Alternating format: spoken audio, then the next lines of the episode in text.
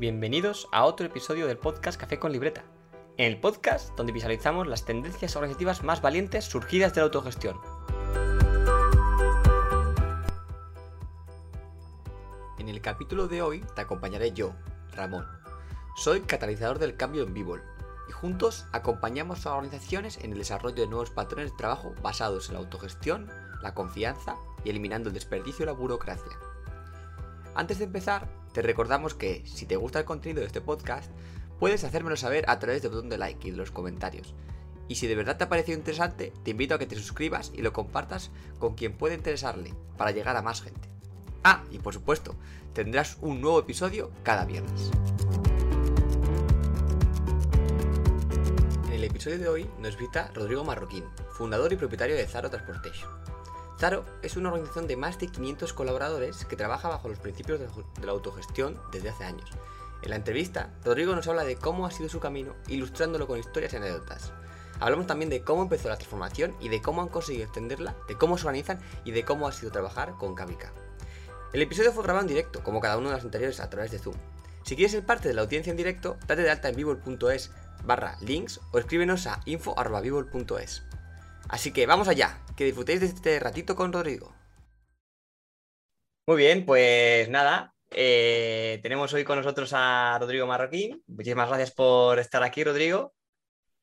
Y bueno, Rodrigo, si, creo que si tuvieran que definirle con, con, tres cualidades, por lo que tengo entendido, sería una persona enérgica, una persona apasionada por la excelencia y una persona que comulga con la generosidad, equidad y la transparencia. Em, para entrar un poquillo más en, tu persona, Rodrigo, me gustaría ver si es posible que con tres frases breves nos dijeras de dónde vienes, dónde estás ahora mismo y a dónde vas eh, en, tu camino vital. Bueno, gracias, eh, gracias Ramón y a, todo tu equipo por haberme invitado. Eh, ¿De dónde vengo? La misma pregunta me la hago yo. ¿O a dónde voy?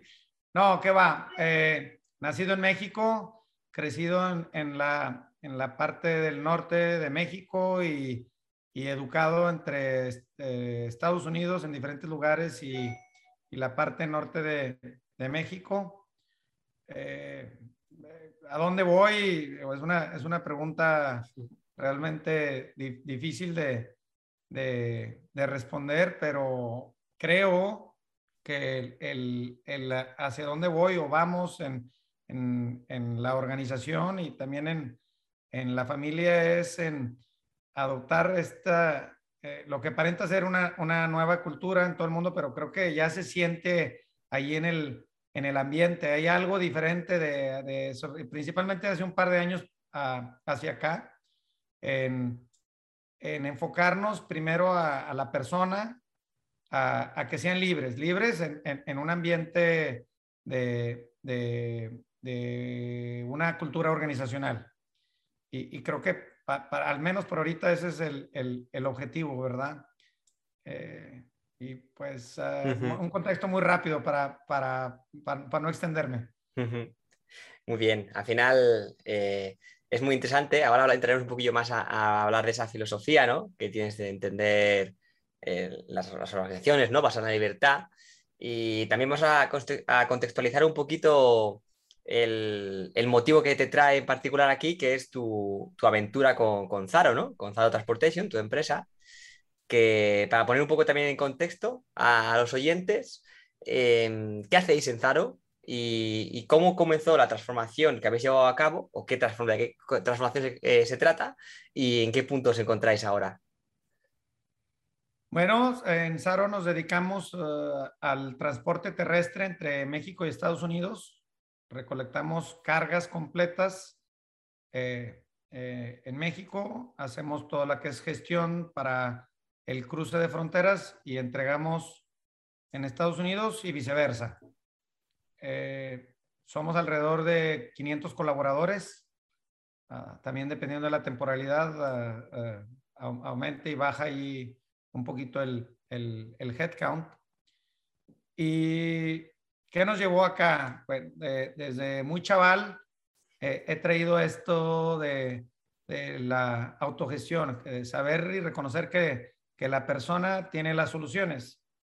Eh, fui crecido en el, en el norte de México con una fábrica de manufactura de tanques de acero inoxidable y había una cantidad de colaboradores muy, muy grande con un sistema muy, muy disciplinado. Eh, mi padre, nacido en 1929, pues ya imaginarán, todavía este, con, con educación militar y de eh, todavía de arraigos de revolución industrial donde se dice y se tiene que hacer eh, lo, que, lo que viene de la cabeza.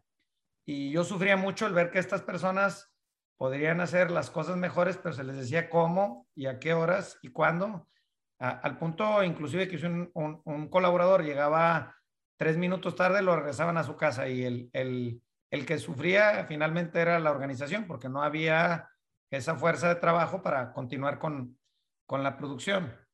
Finalmente me, me, me heredo esa, esa organización por azares del tino, meterme en un proyecto muy grande, la quiebro, me voy a trabajar con la competencia, eh, la competencia le vende a la competencia eh, y yo quedo fuera y vi oportunidad en el transporte vi oportunidad en el transporte reconociendo que en este caso el conductor pues hace, hace todo. Una vez que toma vida el viaje, ya es en manos del conductor resolver si hay una obstrucción en el camino o, o hay inclemencias del tiempo o lo que pudiera haber, pues trae un objetivo muy claro que es la entrega, la entrega a tiempo y, y todo se encarga eh, esa persona. No hay que estarle Ah, instruyendo minuto a minuto, hora a hora, qué, es lo que tiene que hacer. Y ahí empezamos muy bien en 2004. Eh, crecimos, crecimos muy, muy autogestionarlo sin saberlo. Ya, ya lo traía de más temprana pero sin saberlo era, pues tú sabes qué es lo que hace sin controlar a la persona prácticamente nada. No, no se controlaba el consumo de combustible, no teníamos robos entonces, no se controlaba la asistencia, no, no, se controlaban muchas cosas que al seguir creciendo fuimos invitando a colaboradores y veían oportunidad de tener mejora en ese tipo de controles. Y cada vez crecíamos más, Ramón, y cada vez teníamos peor resultado. Entre más controlábamos al conductor, peor era el resultado. Claro, o sea, contra, contra, más liber, contra menos libertad ¿no? tenían las personas, eh, más desviaciones en el comportamiento ético-moral había, ¿no? Exacto. Porque si me dices, pues me estás controlando aquí y por acá no me controlas, pues aquí encuentro una salida y veo una oportunidad. Y, la, y, la segunda cuestión es que nos dimos cuenta que si nosotros proveíamos con la instrucción o la solución, el problema se convierte del que da la instrucción y la solución. Porque viene y me dice, Tú me dijiste que me fuera por acá y acá está cerrado y yo ya sabía y entonces eh, ahora dejamos que las soluciones vengan de las personas para que tomen la, lo que hoy llamamos, no hay, una palabra en español, pero decimos respo-imputabilidad, responsabilidad e imputabilidad, que, en inglés es el accountability. Y hace unos tres años estaba, yo, eh, yo, me, me, inclino mucho por la filosofía por el estoicismo y el epicurismo o marcaorelismo, lo que le digan. Y estaba meditando en una mañana y decía, bueno, y vino este tipo y un año y para afuera, y vino este otro tipo y, y al segundo año y para afuera, y vine. Y me di cuenta que, que la persona, la única pieza remanente de todo, de todo este ajedrez era yo. Y oye, coño, pues si el problema soy yo, no los demás. Y me dio mi, mi, mi momento de, mi epifanía, mi, mi, mi momento de Euroca. Y fui corriendo con todos los colaboradores y les digo, oigan, aquí hay un cheque en blanco. ¿Qué necesitan para mejorar todo esto? Pídenme lo que quieran. Eh, eh, había un grupo como de 55 personas, Ramón. Ni una pidió un aumento, ni una pidió eh, una gran cosa de mejoras a las instalaciones, ni una pidió que eh, invirtiéramos en, en sistemas de, informática, solamente pidieron 450 dólares para poder tener refrescos y aperitivos para los, los conductores mientras llegaban y que pudieran tener paciencia mientras les, les, lo que le llamamos nosotros despacho, que es entrega de documentos. Y el resultado mejoró de una semana a otra por 200 mil dólares de ingreso. Ostras. Y empezaron a tener cada vez más y más dinámicas y lo difícil es, es vencer el, el, el modelo mental.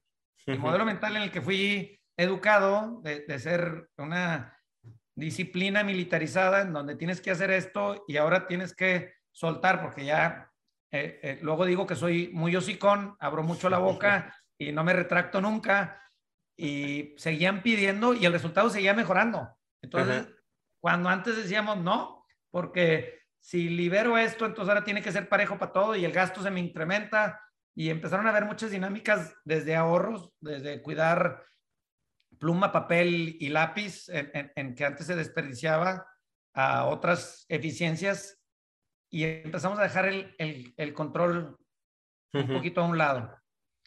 Y, y, ahí me metí a investigar, me puse a leer qué, qué era la magia de esto. Eh, tomé un curso de alta dirección en el, en el IPADE, una institución eh, educativa muy reconocida en México, otra en Harvard, que sigo estudiando, y me puse a leer los diferentes estilos de, cómo era este tema de, realmente soltar, que el poder estaba en, en, la persona.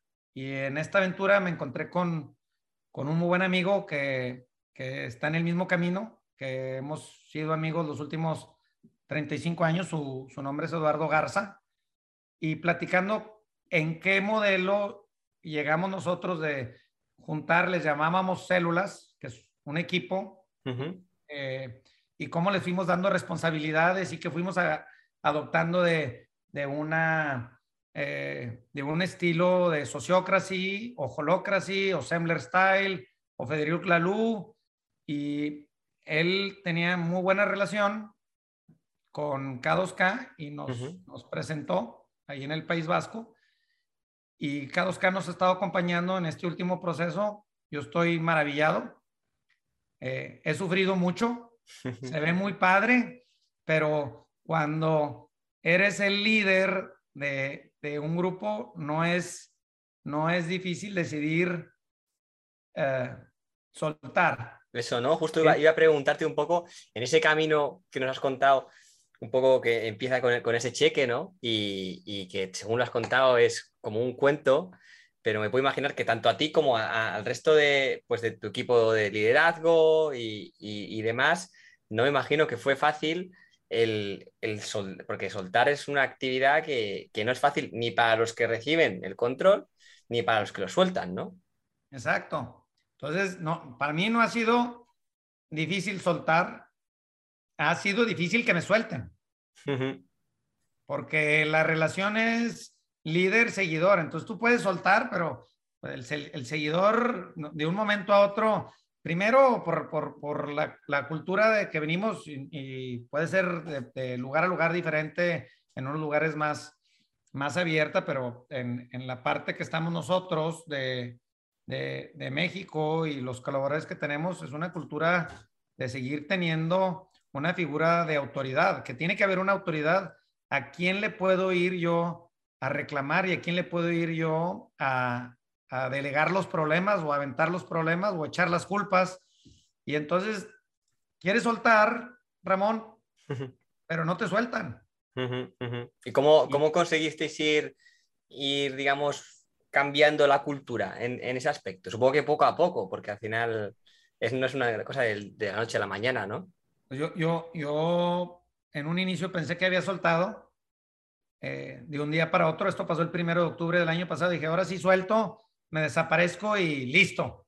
Y no, no, no, no pasa así. Hay, hay eh, actividades y hay cuestiones que los llevan naturalmente y que no generan energía o no cuestan trabajo y, sigues estando involucrado y de cierta manera eh, te sigues, pues sí, con, con, tan solo decirte de levantar el oído y escuchar, ya te volviste a involucrar. Y entonces yo de 500 en una semana típica tenía conversaciones con 80, 90 personas. de, de 8 de la mañana a 3, 4 de la tarde todos los días. Y si no era una, era un grupo de personas y, y escucharlos y atenderlos. Entonces, dejar eso, pues creó un, un hueco. Y, y, la otra parte es cómo, tra cómo transmites la, la, esencia, que creo que eso es lo que hemos hecho mejor de, de del negocio. Cómo transmites, uno es dar el servicio de excelencia hacia el cliente y lo segundo, o lo primero, no sé que sea, que sea como el huevo o la gallina, es eh, darle lugar al colaborador que se merece y tratarlo como persona y no como una herramienta. Y entonces esas han sido las, las dos esencias que hemos tenido siempre. Que se ha perdido, sí, llegan y te recomiendan y llegan consultores y te dicen que, que el negocio está en el ahorro y que estás perdiendo eficiencias por falta de planeación aquí y allá y, y vienen y te dicen que el 30% del personal no, no sirve y, y, no es así. E, es, es primero poner a la persona. Y en este proceso pues he entendido que mi involucramiento pues sigue poniendo esencia y sigue cortándoles de la oportunidad de ser respoimputables a los equipos. Y en, en, en, abril de este año me di cuenta de eso y ahora sí di un paso para atrás en definitivamente no involucrarme en nada y que vean el resultado. Y el resultado que se está produciendo ahorita es de ellos. Yo es muy poquita la, la interacción en, en, gestión de optimización fiscal y en gestión de, de, de cuestiones uh, financieras que son más complejas a lo que el equipo ahorita está preparado, pero no me cabe ninguna duda que muy pronto lo, lo tendrán y que ellos ya tengan la, la relación tanto con clientes que hemos tenido de los últimos 15 años como con, con uh, accionistas, voy a decir, pero no, no, no, no dueños, accionistas clave como bancos, proveedores, eh, etcétera. -huh. Y he entendido de, de abril para acá que lo primero que hay que hacer, lo primero que hay que hacer es poner el equipo antes que, que uno. Siempre el equipo. Y entonces ahora ya encontré el modo, Ramón, cuando vienen y me dicen, es que pasa esto, esto, esto, le digo, vayan a verlo con el equipo. Ya, uh -huh. no me lo digan a mí. Pones al equipo primero. Y lo segundo, lo primero, la par, lo que hay que hacer es que esto hay que hacerlo con mucho amor. Porque cuando ves que cometen un error y hay un gasto grandísimo, y si eso no lo toleras, pues te vuelve a, a meter a, lo, a, a, a, la participación en el, en, eh, en el negocio. Uh -huh. Y, y, hay que hacerlo y permitir eh, eh, error y equivocación y luego ir guiando con mucha cautela porque con cambiar el contexto de cómo se menciona algo, te vuelves a poner como figura de autoridad. Y ahora, entonces, entonces... El, el, truco está ahí. Ajá. Y ahora, eh, desde abril, ¿no? Has conseguido dar un paso atrás y, y minimizar al máximo como tu, tu involucración, ¿no? En el, en el, día a día y en las, en las decisiones, ¿no? De, del día a día. ¿Cómo se organizan las personas? ¿Están, ¿Os organizáis por equipos? ¿Os organizáis...? Eh, porque entiendo que tenéis los conductores, ¿no? Y luego una parte de gestión, también de, pues supongo que de lo que tenéis que transportar. ¿Cómo estáis organizados? Son, en, uh, a grandes rasgos, son creo que nueve equipos y hay equipos que tienen que ver directamente con la parte transaccional de, de en nuestro caso, es servicio con, con, el cliente que están uh, directamente concatenados uno a otro, en donde si una parte de esta, un eslabón de esta cadena se rompe, el, el cliente lo siente tarde que temprano. Uh -huh. eh, y los otros equipos son equipos de, de, de, apoyo a estos eslabones, donde ya se hace todo el resto de la gestión, la parte contable, la parte financiera, fiscal, uh, de, relación con el, con el personal. Eh, esos son equipos de, de apoyos. Y bueno, el, voy a decir que como tercer punto, lo más importante es cómo es la comunicación entre los equipos.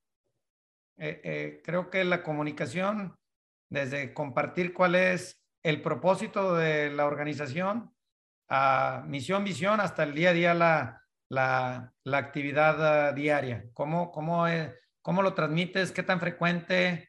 Y, y cómo llegas a un consenso de, de, qué es lo que se va a hacer. Y eso lo han hecho solos, uh, solitos, solitos los, los equipos. Entonces ellos han elegido cómo se relacionan y cómo trabajan cada uno de ellos, ¿no? Y cómo... Sí, hay un poquito de diseño este, que, que hemos, que nos están acompañando eh, uh -huh. y luego ya el equipo va, va definiendo, va encontrando el, el, la magia de esto, uh -huh. eh, Ramón. Uh -huh. uh, otra que, que veo que los equipos están encontrando es que entre más rápido dejen el, el ego o el yo-yo, yo, yo, yo, uh -huh. y pues, más rápido se mejora la cosa y se distribuye la energía y el trabajo entre todos. Eh, y eso lo han ido aprendiendo los equipos y yo lo he estado observando. Entonces, muy contento por ese lado. De, de ya no tenemos supermanes, ya está compartido en que todos somos muy iguales, hay, hay mucha, mucha equidad en, en a, a, transversalmente con todos los equipos. Veo que estamos mejor, los clientes, hay mucho menor queja de clientes, veo el, el, el, precio de venta ha mejorado muchísimo, el servicio mejora y entonces puedes, puedes exprimirle un poquito más por esa mejora en el servicio al cliente, se han mejorado ciertos costos, se ha mejorado la, la rotación del conductor, que es una industria difícil, el, el conductor, uh -huh. si no hay ciertas variables, la oportunidad está para brincarse con el vecino de enfrente o, o en cualquier otro lugar y la oportunidad de trabajo. Entonces, eh, eso también lo he observado y he observado que, que en este tema de generosidad, que, que, repartimos una gran parte de las utilidades, se ha sido bien, bien, bien correspondido. No, no, no hay esto en nuestra industria ni en nuestra cultura, ni cercano a la redonda. A lo mejor allá en España es más frecuente repartir cantidades más grandes, acá, acá no es. No, no, no, aquí tampoco, aquí tampoco, la verdad. Eso me parece además eh, clave, ¿no? Creo que alguna vez se lo he escuchado decir a, alguno de los miembros de KVK que, que, la parte de repartir la cosecha es, es, muy importante, ¿no? Pero, pero, bueno, nada, impresionante, impresionante. Y um, una pregunta, a ver, desde tu punto de vista, con vuestra experiencia, ¿esta forma de trabajar eh, es para todo el mundo? ¿O hay personas que, que no han conseguido encajar por, por lo que esperan del trabajo, por su situación del momento? Tenemos de, de todo el equipo, voy a, voy a mencionar a dos personas con muchísima integridad, donde ellos dijeron, esto a mí no me va.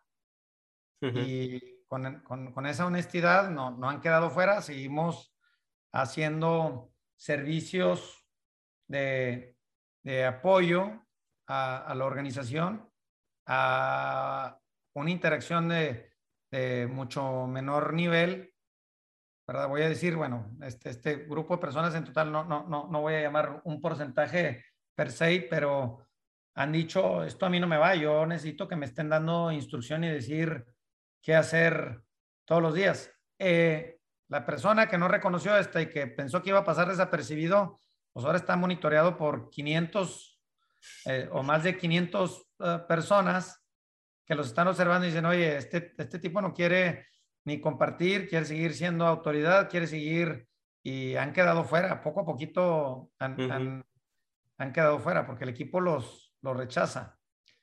La respuesta es no, no, no es para, para todos, es para el que, el que lo quiera. Primero hay uh -huh. que quererlo. Eh, y creo que primero tiene que querer la cabeza y después pues, la mayoría, porque si no quiere la mayoría, no, no funciona. Uh -huh. ¿Fue difícil obtener esa mayoría eh, en vuestro caso? Nuestro caso que hacer mucha conversación y mucho ver las bondades que tiene el cambiar de, de paradigma. Hicimos una serie, porque eh, tener el conductor en casa es difícil, hicimos una serie de siete videoconferencias de explicación para dónde íbamos, de qué se trataba, eh, con todos los valores que, que, se centraba esto, eh, generosidad, transparencia, honestidad, trabajo en equipo, entre, entre otras.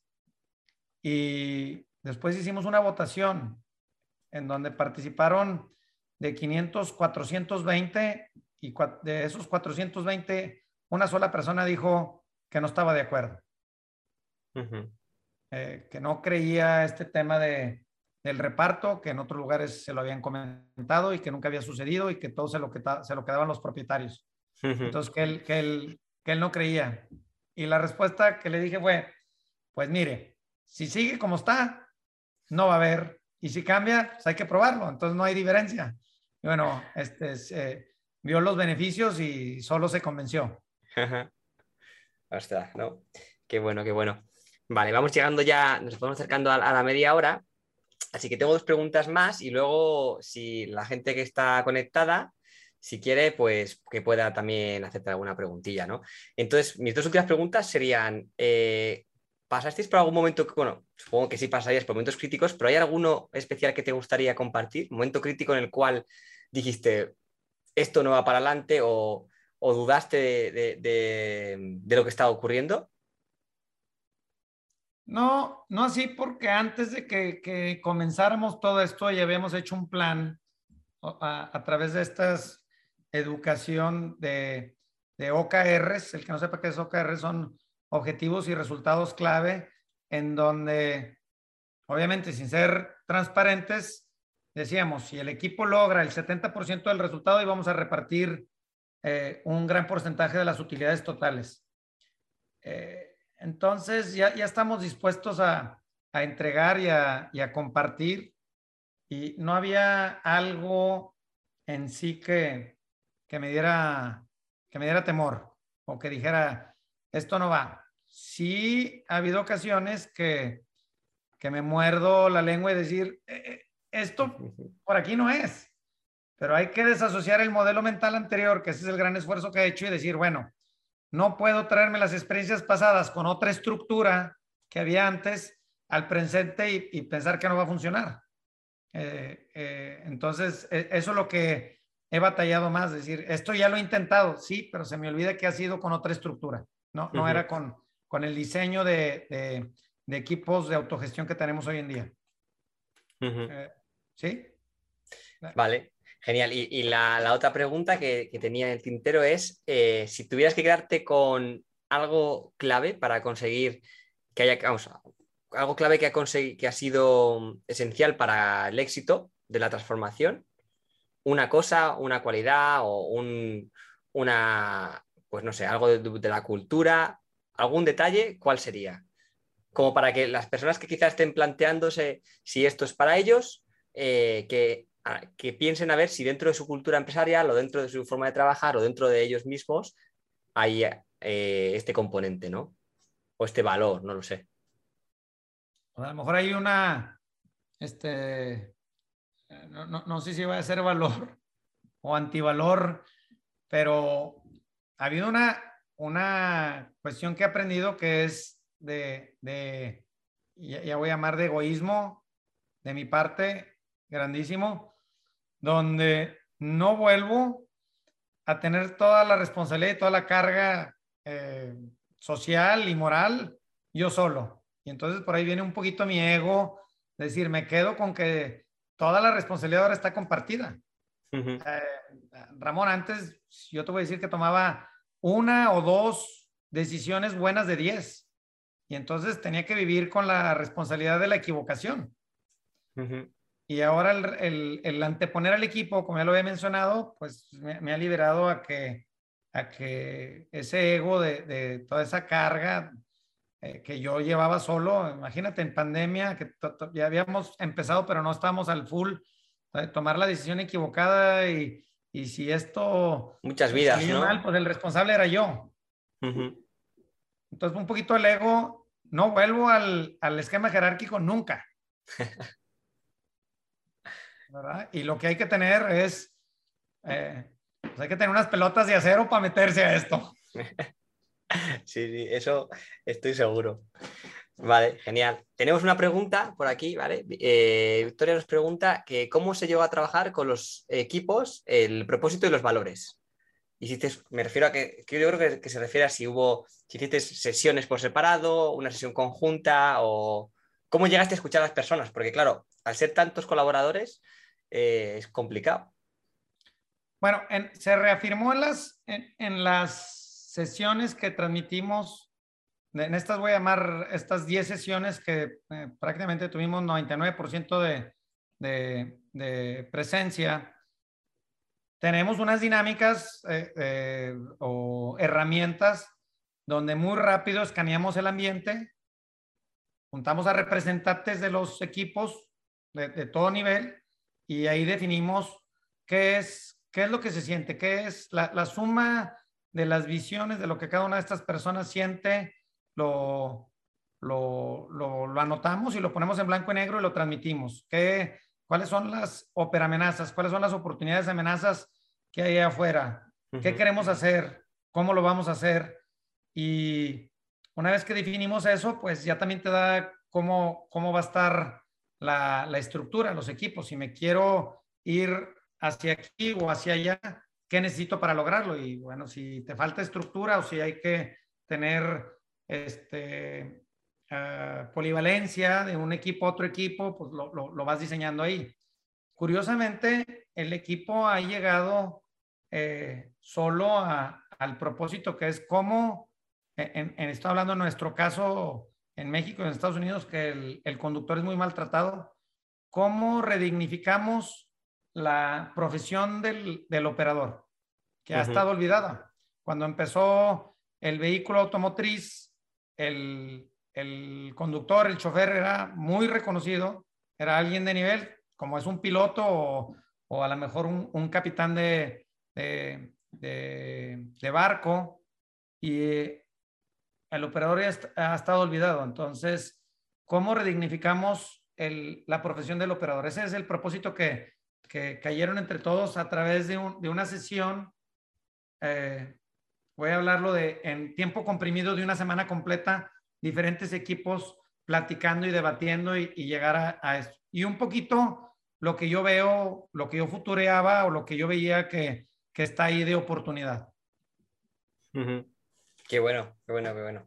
Y dentro de eso también van los valores. Hay valores, eh, valores operacionales.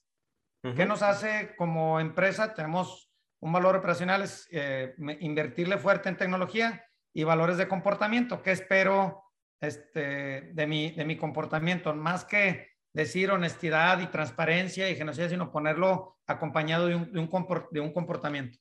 Muy buena, muy buena técnica.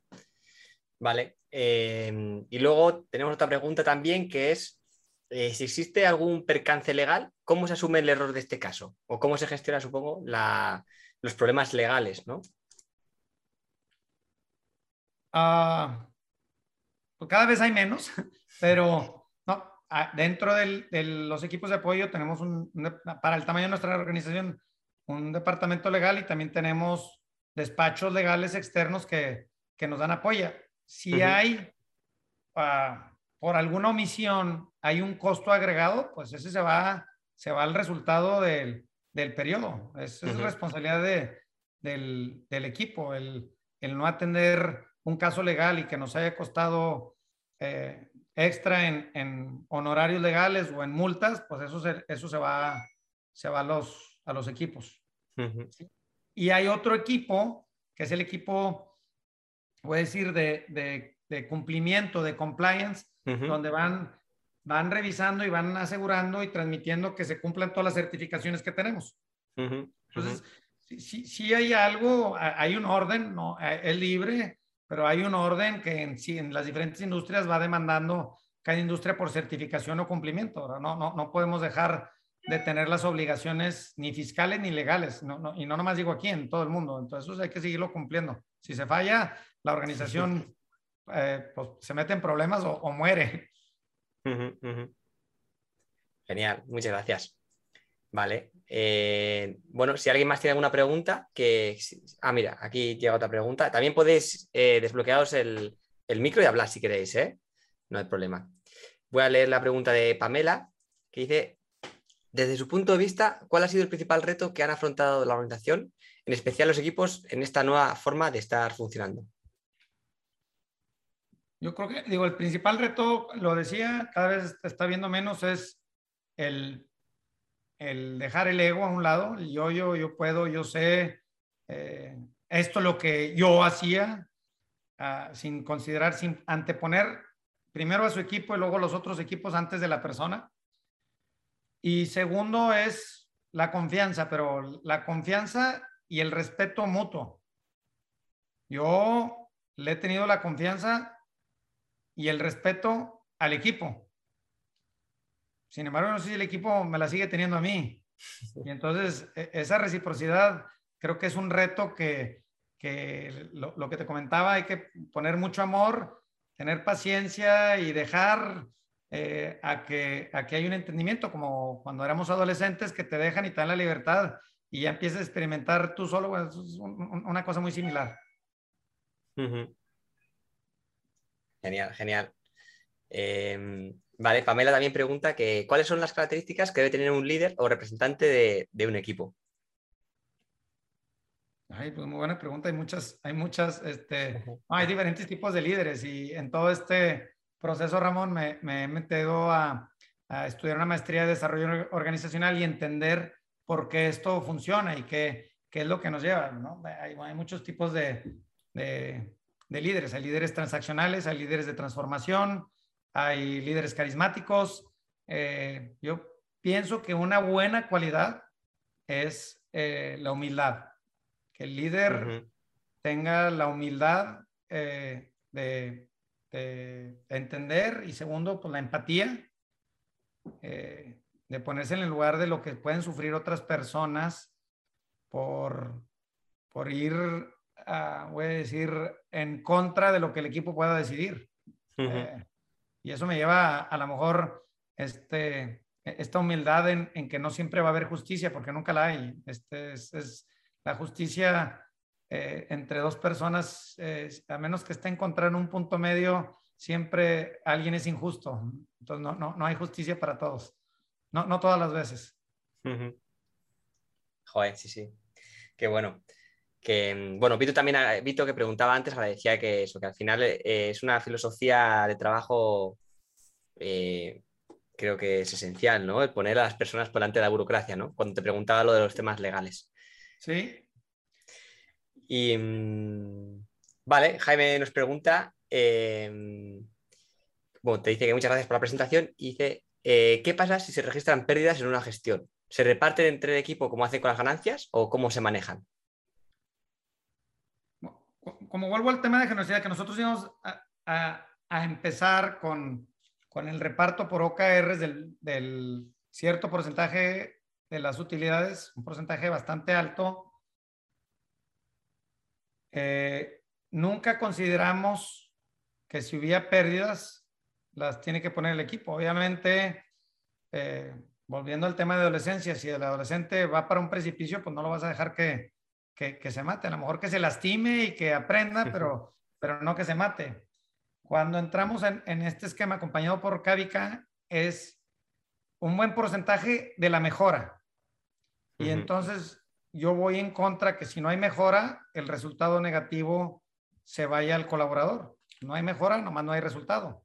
Eh, este, ese, es, ese es mi pensar por el tema de, de, de lo que ya tenemos de, de generosidad no, no nomás lo hice yo, eh, cabe mencionar que aquí hubo un, grupo de personas, algunos que nos han enseñado las, las herramientas de Adices, Sunil y Kunal Dovedi, mi hermano Oscar, Ricardo Castañeda y Víctor Quiñones, que están en nuestro equipo, hemos llegado a, a, decidir más o menos lo que llevamos hoy en día. Nos faltaban cierta esencia que a lo mejor a lo mejor hubiera muerto en el intento de encontrarlas y, pues no hay casualidad, hay causalidad y nos topamos con KVK y creo que ahí está, está la cosa, pero no, no, vamos en, no vamos nosotros en compartir lo negativo.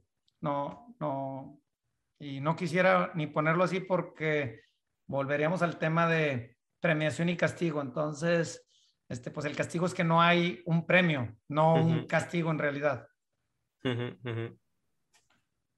Muy bien, muy interesante. Genial. Vale, eh, no sé si hay alguna otra pregunta entre el público. Si no, también me gustaría brindarte el espacio de si quieres compartir alguna cosa más o, compartir alguna lectura que, te haya gustado o he escuchado acerca de eh, no sé si quieres poner una pildorilla. Eh, libertad total. Bueno, Sarocracy fue lo que nosotros, de, hecho, le, cambiamos el, el, el por, por uh, voy a decir, un, antónimo de decirle Sarocracy, porque estaba tan revolucionario lo que habíamos creado, este equipo de personas que mencioné ahorita. Eh, pues Sarocracy fue Saro y Crazy de democracia, que fuimos obteniendo lecturas de, de, de varias corrientes. Voy a decir, yo, yo no conocía de, de KVK hasta abril del año pasado y todo lo que había leído era Federico Laliu, uh, Ricardo Semler, brasileño, Semler Style, tiene varios libros muy buenos. Holocracy. Holocracy explica toda su, su, metodología para todo aquel que quiera semisoltar y dejar con, con uh, uh, delimitaciones a los equipos. Holocracy es, es muy bueno. Eh, inclusive tiene un, un, modelo muy bueno de, de, cómo llegar a una solución cuando, cuando no, hay, no hay mayoría de votos o no hay consenso. Este, te lleva por un proceso a que la persona que, dice que sí o que no, tiene que decidir para uno de los dos y finalmente se resuelve. Entonces está Sarocracy y, y luego pues otras lecturas eh, del doctor Adices, el, el, ciclo de vida de las empresas, de Ishaka Adices. Ah, está... Eh, ah, quiero pasarle las mejores porque hay unas que, bueno, está Corporate Rebels, que trae muchas anécdotas pequeñas, donde en todas las industrias se puede hacer esto. De hecho, en la industria militar hay platicado un caso de un submarino. Eh, ¿Qué otro? Ah, hay, hay, otros ya libros más de más detalle de, teoría U, que es bien esta de visión y, y propósito compartido y de modelos, cómo, cómo combatir modelos mentales. Ya, ya, ya, son más, más profundos según qué nivel quieran este, llevarlo. Una parte la, la, estudiamos antes y otra parte pues me ha quedado el tiempo para, para seguir estudiando. Uh, qué, bueno, unas, cuantas, unas cuantas lecturas. Uh comprende 12, 12 etapas o 12 elementos que, que nosotros mismitos, solitos, solitos, uh, desarrollamos. Los primeros cuatro muy parecidos a, la, a, a, los primeros cuatro pasos. Estos sí son pasos de la, de la metodología DICES. En lo que nosotros le, le, pusimos diferente fue la cantidad de personas que participan y, y la teoría U de Otto Schammer, y eso nos ayudó mucho. En el caso de, por ejemplo, de, equidad salarial, nosotros traíamos, eh, esto se lo, tengo que platicar porque le hemos soltado los equipos antes de, incursionar en, la aventura que estamos ahorita y le hemos dejado a que solitos, solitos se aumenten los sueldos y cuando increíblemente piensas que se van a poner el doble o el triple, han llegado en tres equipos diferentes como a un 7% de, de aumento salarial. Y, y, y, van diciendo que sí, que no, vas conociendo la situación, aunque no tengas la carrera profesional, puede ser que tu vida actual requiera un poquito más ingreso por la familia, por ciertas circunstancias, algún, algún, uh, algún familiar enfermo o, hijos en la escuela, y el equipo solo va entendiendo estas situaciones y el equipo solo se regula y se compromete. Eh, y eso fue, eso es parte de, de del Sarocracy. Y luego interacciones de integración con los equipos, no tanto la comunicación que decía, pero cómo vas haciendo eh, retiros cada trimestre o vas saliendo eh, patrocinados por la organización a un bar, a unas cervezas y convivir para conocer, para conocer el equipo y hacer más integración entre, entre otras. Entonces, eso este, creo que es para otro capítulo y poderles platicar los dos elementos y no tienen que pasar necesariamente en orden. Eso es lo que hemos descubierto. Pueden pasar unos, unos antes que otros. Entre esos elementos son los OKRs, y el ADN del equipo, que eso es de, de Holocracy. ¿Cómo decides cuáles son los valores del equipo, cuáles son los integrantes, qué van a hacer, qué van a hacer los siguientes tres meses, a qué se van a responsabilizar y un poquito el, el, moto del equipo? Que bueno, sí, sí, da para, da para una conversación solo de, de esto. Y bueno, tenemos eh, una última pregunta de David, que pregunta que si crees que este modelo o cultura de trabajo pueda ser aplicada en la industria o en torno a la cultura mexicana de manera exitosa, al igual que en España, o no están listos los empleadores en México. No, bueno, eh, hemos compartido a, través de estas dinámicas de... Eh, les recomiendo también que, si pueden hacer algún intercambio entre ustedes y Pancho Mora de podcast, hay muy buenos elementos y hemos platicado con, con propietarios que lo, quieren, pero hay un gran temor a hacerlo. Entonces, respondiendo a lo que dice David, es de persona a persona. La cultura mexicana, eh, nos hemos topado con un empresario que tiene 75 ah, años, manejan una organización altamente exitosa de, segunda generación, bueno, ya van en la tercera, pero él es segunda generación. Y tiene 10 años en la búsqueda de un modelo así. Dice, yo, yo, yo tengo 10 años que noto que el modelo jerárquico ya no nos funciona en las organizaciones. Y ahora está en el dilema por, porque él dice, quiero, quiero ver esto, pero no me animo, ¿no? E, este, hay, un, hay que vencer ciertos temores internos de que, y, y dejarle a que la organización lo va a manejar sin, sin el acompañamiento del propietario y entonces depende de persona a persona. Pero creo que se va a ir viendo más y más en todo el mundo, no nomás, no nomás en México. Digo, no nomás para México, en, todo el mundo. El, el tema de equidad eh, social no va a venir a través de, de, los, de los gobiernos, va a venir a través de una combinación de la tecnología y de organizaciones y empuje como Bebol, Izaro y Pancho Mora y otros que, que, que lo estamos haciendo ya.